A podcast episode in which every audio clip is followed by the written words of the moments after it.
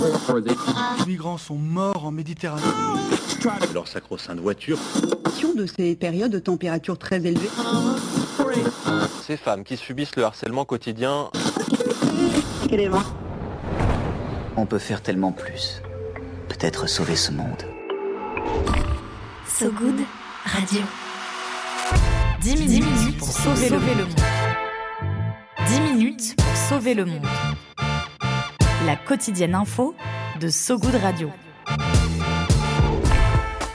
Salut tout le monde Salut tout le monde Salut Diane Salut Romain Et bienvenue à tous sur So Good Radio, qui n'est pas une radio de cuisine, hein, précisons-le d'emblée. Accordez-nous 10 minutes, on vous donne de quoi sauver le monde. Surtout contre nous, peu de chance que Bernard et Bianca le fassent à notre place. À la une aujourd'hui, la fin des voitures thermiques en Europe après un retournement de situation shakespearien. À Londres, le cœur chantant du royaume sauvé in extremis de l'austérité. Et du côté de Brasilia, une décision politique qui va autant colorer l'administration que le plumage des oiseaux dans le dessin animé Rio. Ça, c'est pour les titres. Maintenant, place au fil info, place au fil good.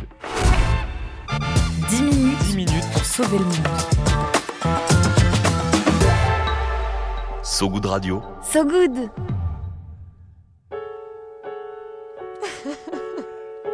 Oui, Diane, elle devait être proscrite dès 2035 dans toute l'Europe, mais à la surprise générale, l'Allemagne, avec le soutien de l'Italie, de la Pologne et de la Bulgarie, a fait soudainement marche arrière.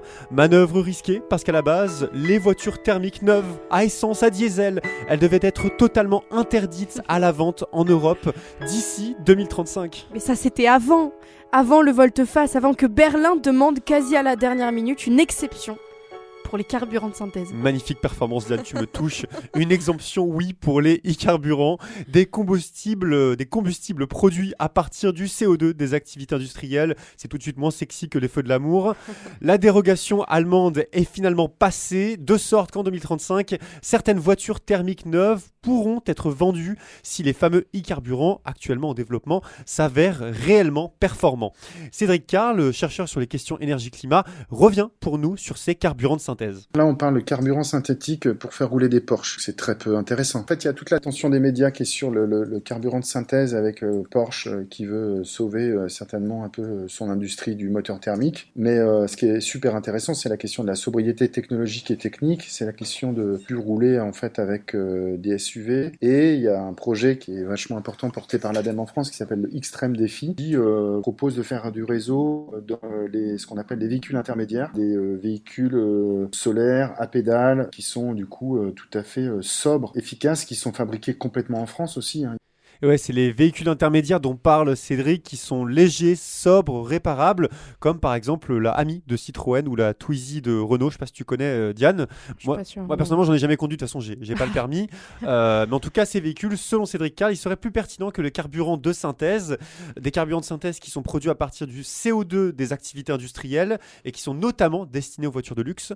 L'autre sujet dont me parle Cédric, c'est aussi l'avènement d'une mobilité du presque tout électrique d'ici donc 2035. On pourrait se réjouir parce que si tu veux, au niveau euh, des euh, rendements électriques, euh, des moteurs, c'est bien mieux que le moteur thermique, est plus efficace par rapport à l'énergie que tu mets dedans, mais il y a toujours ce fameux problème des batteries, du lithium. Et puis il y a une étude qui a été quand même commanditée par Reuters qui dit qu'il y a énormément de véhicules électriques à la casse malgré leur faible taux sur le marché. Et c'est parce que après l'enquête, ils ont effectivement découvert que y a, dès qu'il y a un petit accident avec un véhicule électrique, bah en fait, il euh, n'y a personne qui sait euh, réparer les batteries. Les assureurs veulent pas prendre le risque. C'est vrai que des batteries qui prennent des chocs mécaniques, des batteries lithium, ben, c'est assez dangereux en fait. Eh, comme quoi, le tout électrique euh, en matière de mobilité, c'est pas toujours la panacée. L'électrification du parc automobile reste une bonne nouvelle selon Cédric, mais ne pourra fonctionner que si des véhicules intermédiaires entre le vélo et la voiture se développent en parallèle.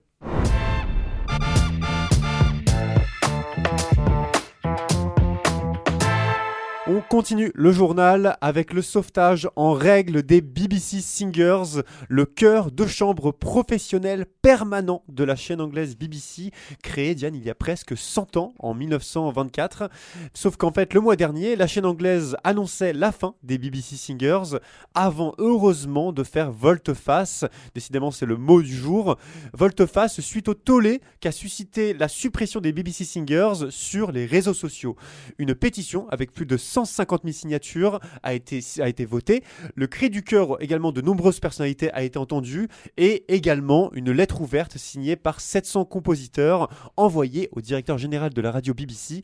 La pression était donc maximale et elle a payé. La BBC vient d'annoncer que plusieurs modèles de financement alternatif des BBC Singers étaient à l'étude et que son arrêt était suspendu. Ouais, donc l'arrêt est suspendu, mais tout n'est pas complètement gagné. La suspension reste, cela dit, une immense victoire pour tous les, toutes les chanteuses et chanteurs présents et à venir du Royaume-Uni, pour qui les BBC Singers, disons-le, sont un joyeux, un joyau, joyeux, un joyau, joyeux joyeux joyau. musical euh, du patrimoine britannique.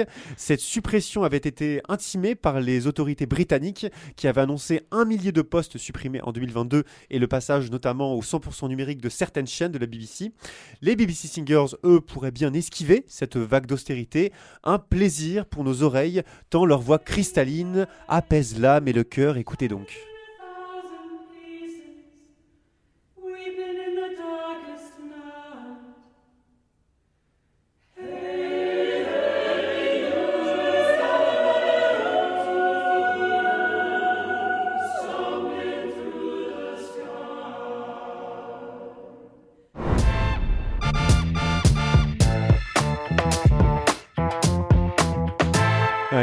Hein, Diane. euh, Ouais, très beau. Ces voix Très, cristallines, c'est superbe. Mm. On quitte les BBC Singers euh, de Londres pour partir au Brésil, où le président Lula a annoncé que 30% des postes de hauts fonctionnaires bré- brésiliens seront réservés aux personnes noires et métisses. Une façon, explique, le, explique Lula, que son gouvernement et son, son administration reflètent, je cite, le visage de la société brésilienne. Je cite, Le racisme est à la racine des inégalités, c'est pourquoi nous devons le combattre comme la vermine dans une L'image est forte, elle vient toujours de Lula, qui dénonçait la semaine dernière la sous-représentation structurelle des personnes racisées au Brésil. Il faut dire que le pays euh, concentre la plus grande population noire en dehors de l'Afrique, une concentration peu représentée dans le public, comme dans le privé d'ailleurs. Dans le pays, moins de 5% des cadres des 500 plus grandes entreprises brésiliennes sont noirs ou issus d'une minorité.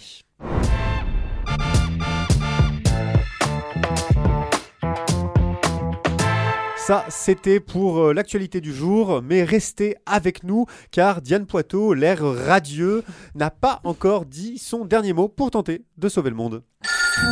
L'appel du good. Allô L'appel du good. Allô, j'écoute À So Good Radio, on donne la parole à des personnes qui tentent de rendre euh, le monde un peu moins pire, en tout cas un peu mieux qu'hier. Des, des personnes qui nous parlent d'une association, d'une initiative, d'un projet, bref, d'un truc chouette qui essaie de faire la différence. Et aujourd'hui, euh, où est-ce que tu nous emmènes Où est-ce que tu euh, nous diriges, Diane? Aujourd'hui, on part à Vannes, en Bretagne, là où Émilie est bénévole à la Société Saint-Vincent de Paul, une association qui vient en aide aux plus précaires. Bonjour So Good Radio, bonjour à tous les internautes. Je m'appelle Émilie, j'ai 32 ans. Je suis bénévole de l'association qui s'appelle la Société de Saint-Vincent de Paul à Vannes, en Bretagne Sud. Cette association existe depuis 190 ans déjà. Malheureusement, en 2023, la précarité est toujours là. Les personnes en difficulté ont besoin de vous. Il y a plusieurs actions possibles dans toute la France et les Outre-mer. Visite à domicile, tournée de rue à la rencontre des personnes SDF, distribution alimentaire, visite en EHPAD, soutien scolaire, aucune action ne se ressemble. Notre volonté, eh bien, c'est d'être présent tout simplement aux côtés de la personne en situation difficile. La précarité ne cesse de grandir et l'association a besoin de bénévoles. Venez, voyez, essayez. Il y a beaucoup de plaisir à aider. Nous sommes présents dans toute la France et en Outre-mer. Rejoignez-nous sur notre site bénévole.ssvp.fr. Waouh, incroyable. cette voix. Quelle douceur. incroyable. presque aussi berçant que les BBC Singers. Merci euh, Émilie pour ton témoignage. La précarité est toujours là, en atteste le dernier rapport de la Fondation Abbé Pierre qui rappelle qu'une personne sur cinq vit sous le seuil de pauvreté en France et que 3, 330 000 personnes sont sans domicile fixe. merci Émilie pour cette belle initiative et puis merci pour cette voix d'ASMR presque un peu radiophonique, c'était vraiment très agréable. Vous pouvez retrouver toutes les infos sur euh, la société Saint-Vincent de Paul sur notre site sogoodradio.fr en cliquant sur l'émission d'aujourd'hui. Viens voir un peu par ici. Le peigne. J'ai une bonne nouvelle pour toi. Hein Dans le maillot. Le peigne dans le maillot. On continue en tempo ce, ce journal et parce qu'on vous rêve au bord de la piscine, le stress vous glissant sur la peau, la coiffure impeccable, c'est l'heure du peigne dans le maillot de toi Diane. Pour euh, s'endormir un peu moins con, le peigne dans le maillot, c'est le moment où on se donne des conseils qui font plaisir, des idées, des recommandations en tout genre. Tout ça, tout pêle-mêle. Mais, mais, pourquoi, diable, les Français boudent-ils les légumineuses? Vraie question. Il y a plein, mais vraie question, il y a plein d'articles de presse qui se demandent pourquoi, françaises et français, on en mange deux fois moins que la moyenne européenne, 4 fois moins que la moyenne mondiale et 4 fois moins aussi qu'il y a 20 ans, selon les données du gouvernement. Il faut dire que c'est peut-être un peu moins, un peu moins sexy qu'une grosse côte de bœuf pour certains. Euh, ça fait penser peut-être au déjeuner un peu fade de la cantine qu'on a connu quand on était petit aussi. Oui, euh, aussi parce que euh, les lentilles, vertes, blondes, corail, les flageolets, les haricots rouges, les pois chiches, les fèves, les pois, on les associe parfois à des problèmes de digestion. Ah, tu connais, hein. vrai. Parce que ça prend un peu plus de temps à la cuisson donc ça demande un peu plus d'organisation. Et aussi, comme on n'a pas l'habitude d'en manger, on ne sait pas comment les rendre gourmands, croustillants, croquants tu vois. Eh Pourtant, il y a plein de chefs comme euh, Alain Passard et autres comptes influenceurs ou recettes qui rendent les protéines végétales accessibles. et en plus, il y a plein, plein d'avantages aux légumineuses. Moult. Euh, déjà, c'est bourré de protéines et de glucides, c'est rassasiant, très riche en fibres qui diminuent l'absorption des graisses, équilibre le transit et la flore intestinale mmh. avec plaisir. Eh, c'est pas cher, on peut trouver euh, grosso modo 20 grammes de protéines en boîte de conserve à moins d'un euro ou dans les épiceries en vrac, ça se conserve sans problème en plus. Et puis, et puis, et puis, consommer des légumineuses, c'est aussi bon pour la planète, parce que leur culture permet de capter l'azote dans l'air et dans le sol. Pas besoin d'engrais pour leur culture, et puis c'est une alternative à l'importation de soja qui sert à nourrir le bétail. donc moins de déforestation et aussi beaucoup moins d'eau pour produire euh, la nourriture qui va terminer dans l'estomac de nos amis les bœufs. Merci Diane. À savoir euh, aussi que la France va encourager la culture de protéines végétales d'ailleurs dans le cadre de la politique agricole commune. Mhm. L'objectif c'est de doubler leur superficie d'ici à 2030. Avant de se quitter, on se fait un petit point sur euh, les prévisions météo. La météo de Sogoud Radio. La météo de Sogoud Radio. Mesdames, Messieurs, sachez-le, il y aura des éclaircies au Bangladesh qui interdit les plastiques à usage unique dans le Sudurban, la plus grande mangrove au monde, classée au patrimoine mondial de l'UNESCO et qui abrite certaines espèces animales parmi les plus rares au monde. C'est la fin de cette émission. Merci à vous qui nous écoutez en direct et à vous qui nous écouterez dans le futur en podcast sur notre site sogoodradio.fr et sur toutes les plateformes d'écoute. Partagez cet épisode et parlez-en autour de vous si ça vous a plu. Ça nous donnera un petit peu de force, je vous l'assure. Aujourd'hui, on se quitte sur une chanson que Leila kiffe. Leila, si vous ne le savez pas, c'est notre office manageuse. Cher office manager. Pour qui c'est le dernier jour de boulot aujourd'hui à So Good. On lui fait des gros gros bisous bien baveux, plein d'amour à Leila et on lui souhaite tout le meilleur pour la suite, le meilleur sur le chemin de la danse qu'elle adore et dont elle est très douée et sur le chemin du jazz également. On écoute Sophia de Illinois Jacquet tout de suite sur ce de radio. À très vite Diane, salut tout le monde. Salut tout le monde. Et encore un gros gros bisou à Leila. Ciao Leila.